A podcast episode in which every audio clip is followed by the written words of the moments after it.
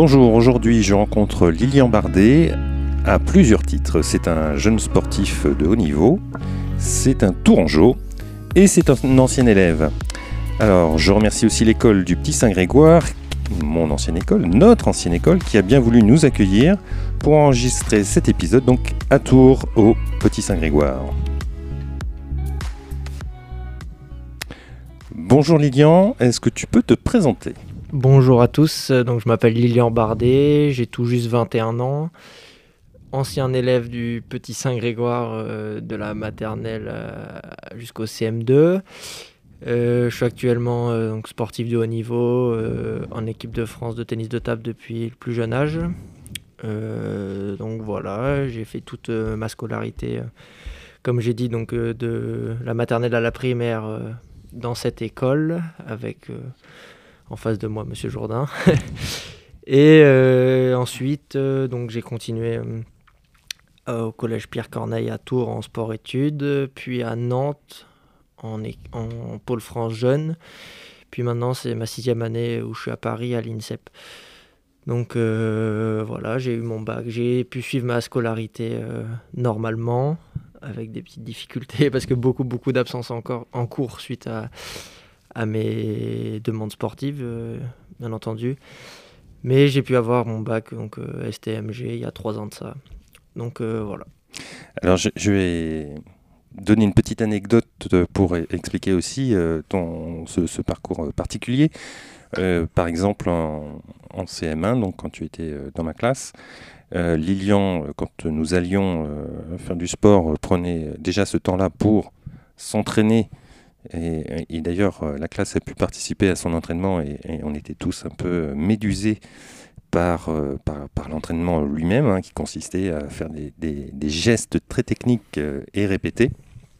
Et puis, bien sûr, des moments aussi où Lilian était absent parce que il était en compétition et, donc il partait une semaine ou voire plus euh, à l'étranger, je crois même, pour, euh, pour ces compétitions. Voilà, donc une scolarité un peu à trous, hein, comme, euh, comme beaucoup de, jeunes sportifs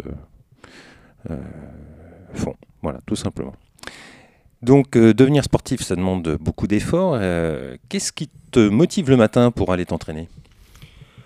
Bah, Comme depuis le tout début, je pense, je dirais bah, la passion pour ce sport qui arrivait très très jeune. Hein. donc, tous les matins, je me lève. Euh, bah, je suis pas entre guillemets, je suis pas un élève normal euh, ou une personne normale de 21 ans qui va étudier, qui va en cours.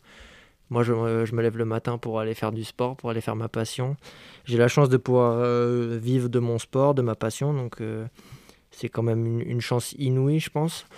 Donc, même dans les moments les plus durs, on se rappelle qu'il y en a qui, qui galèrent beaucoup plus que nous, même si on a des, beaucoup, beaucoup de problèmes à gérer. Mais euh, voilà, c'est ce qui me motive tous les jours le matin au réveil, c'est de pouvoir faire ce que j'aime. Et ça, euh, ça, ça n'a pas de prix. Et euh, tu as, des objectifs sportifs particuliers? Des objectifs depuis tout jeune, bien sûr, c'est participer aux Jeux. D'abord, c'était les Jeux 2024, l'objectif, bien sûr. Bon, je pense que on va essayer de reporter ça peut-être à 2028 parce que c'est vrai que j'ai eu beaucoup de problèmes physiques depuis mon plus jeune âge et ça m'a entre guillemets retardé ou euh, ralenti plutôt, pas retardé mais on va dire le, mot ralentir euh, dans ma progression dans tout ça. Donc, euh, mais voilà, c'est un objectif que j'ai en tête encore et puis on ne sait jamais, il reste encore deux ans avant Paris 2024 donc on va tout faire pour.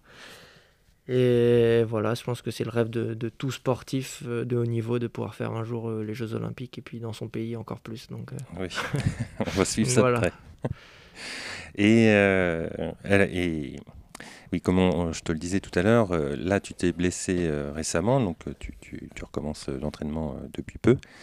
Et est-ce que tu peux un peu nous raconter ça? Parce que comme je te l'ai expliqué, nous, le chef d'établissement, ça nous arrive de nous prendre des claques que ce soit par euh, des claques pas physiques forcément, mais euh, voilà, des, coups durs, euh, que ce soit avec des parents, des enseignants, etc. Et bon, bah, avoir un, accident ou une blessure pour un sportif, c'est aussi se prendre une claque. Comment comment as vécu ça et puis comment tu as rebondi et gardé le moral surtout? Bah déjà, je pense que dans toute profession il y a, ce que vous appelez une claque, que ce soit dans le sport, que ce soit dans votre métier, dans tous les métiers. Il y a forcément un moment où quelque chose soit qui va pas, soit des reproches qui viennent à nous. Donc déjà, je pense que ça, c'est quelque chose que toutes les professions ont en commun. Mais pour ma part, bah, moi, c'est vrai que depuis très jeune, j'ai eu beaucoup de blessures, des longues blessures. Donc euh, ça commence à faire un petit peu beaucoup, on va dire. Mais euh, bah, entre guillemets, j'ai eu la chance d'en avoir quelques-unes. Du coup, maintenant, je sais comment les gérer.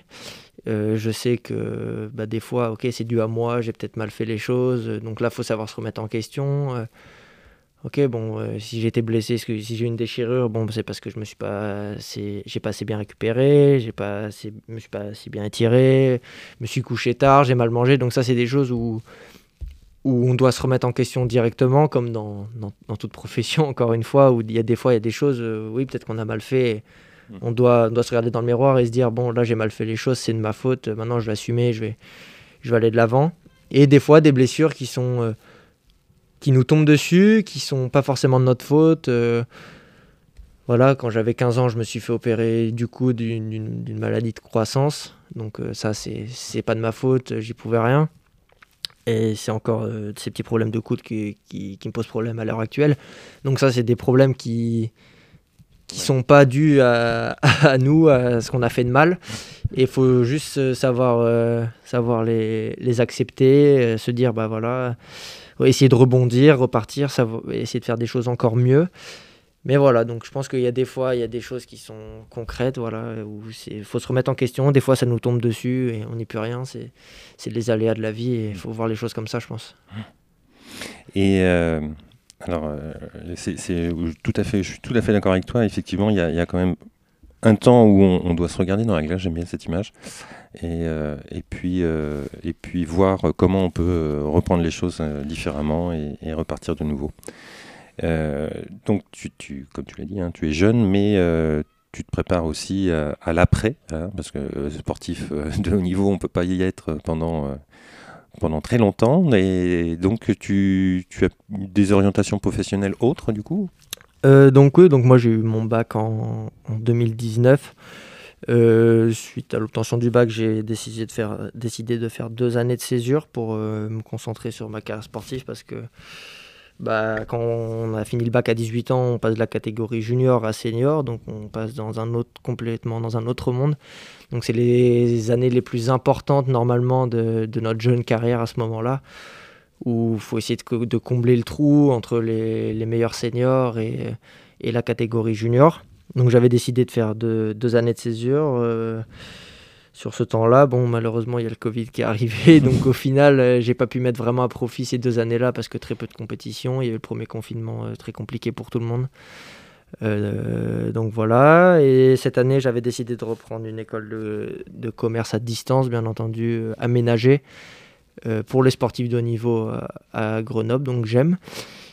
Euh, il se trouve que ça a finalement été un peu compliqué pour moi de, pouvoir tout gérer, euh, le sport, euh, les études, il y avait trop de trop de trop d'importance de, travail, de stage en entreprise, etc. Donc j'ai décidé de reporter ça et en attendant, je me suis entre guillemets rabattu, même si c'est pas rabattu parce que c'est quelque chose qui m'intéressait, auquel j'avais hésité à faire avant, mais sur une formation de préparation mentale. Hmm. Donc qui peut m'aider, qui peut m'aider déjà pour moi dans mon sport mais également pour, euh, pour dans la vie de tous les jours aussi, et puis pour, plus tard pouvoir aider justement euh, des personnes, des sportifs ou voilà. Ça, ça et ça, c'est des formations que tu suis euh, à, distance. À distance, c'est des formations à distance sur internet, voilà. Et qui sont diplômantes ou certifiantes. Voilà. Euh, préparateur mental. Eh bien, euh, ça, je pense que je te le disais aussi tout à l'heure, euh, c'est quelque chose qu'il faut peut-être, à laquelle il faut peut-être réfléchir nous en tant que chef d'établissement ou, ou enseignants, parce que on, a de plus en plus, alors c'est juste un sentiment, hein, c'est pas quelque chose qui est, est établi scientifiquement, mais des élèves qui viennent à l'école soit sans trop savoir pourquoi ils sont là, sans d'autres qui pour qui l'école n'est pas forcément adaptée. Et, l'idée de les préparer mentalement, c'est peut-être quelque chose auquel il faut qu'on réfléchisse. Alors pas, sans doute pas comme, comme toi tu, tu te prépares, mais c'est un sujet peut-être qu'il faut, qu'il faudrait qu'on travaille. Voilà. Et l'interview euh, approche de, la fin. Est-ce que tu aurais une, lecture ou, pas euh, que tu proposerais euh, à nos auditeurs? Alors moi je lis pas beaucoup, je lis beaucoup d'autobiographies de, sportifs justement. S'il y a un livre que je pourrais conseiller, ça serait Champion dans la tête d'un de mes anciens préparateurs mentaux, François Ducasse, euh, qui est maintenant décédé malheureusement, mais qui est très reconnu, qui a travaillé avec beaucoup de grandes personnes, notamment l'équipe de, de, football euh, au Brésil pour, euh, pour la Coupe du Monde.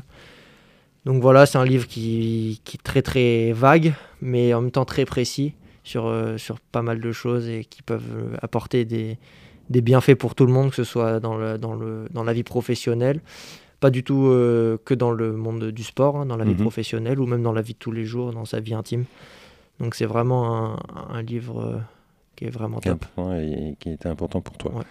Et est-ce que tu as euh, une petite phrase, un mantra ou un mentor qui t'a guidé hum, Non, s'il y a quelqu'un que... Ah, moi, je, je pense beaucoup par rapport au sport, je regarde beaucoup le sport, j'adore ça, donc mais s'il y a un athlète, un sportif qui, qui me marque, qui m'a marqué, qui va continuer à me marquer, ça sera euh, Raphaël Nadal parce que, entre guillemets, je peux m'identifier à lui dans, dans, pas mal de galères qu'il a eues avec toutes ses blessures. À chaque fois, il est revenu au top. Donc, on, entre guillemets, j'ai un peu le, le, même parcours que lui au niveau des blessures, c'est-à-dire souvent blessé, avoir du mal à revenir, les doutes, tout ça, il en parle lui-même. Mhm. J'ai aussi lu son livre, donc voilà. Mais euh, voilà, c'est le, le, sportif qui me marque le plus avec euh, un engagement euh, incroyable, une force mentale incroyable. Et voilà, c'est à, des gens comme ça qu'on peut se référer pour atteindre le plus haut niveau. Ok.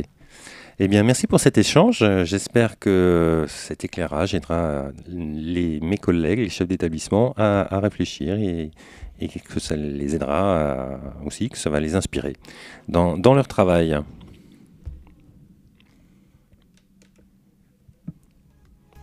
Un grand merci pour ton écoute. Je suis François Jourdain, chef d'établissement d'une école et formateur. On se retrouve tous les mercredis pour partager nos astuces, nos expériences et rencontrer des personnes inspirantes.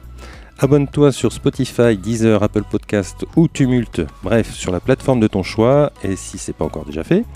Je te dis à très bientôt sur le rendez-vous du mercredi, le podcast des chefs d'établissement, parce que gérer une école c'est bien, mais partager c'est mieux et ça rend heureux.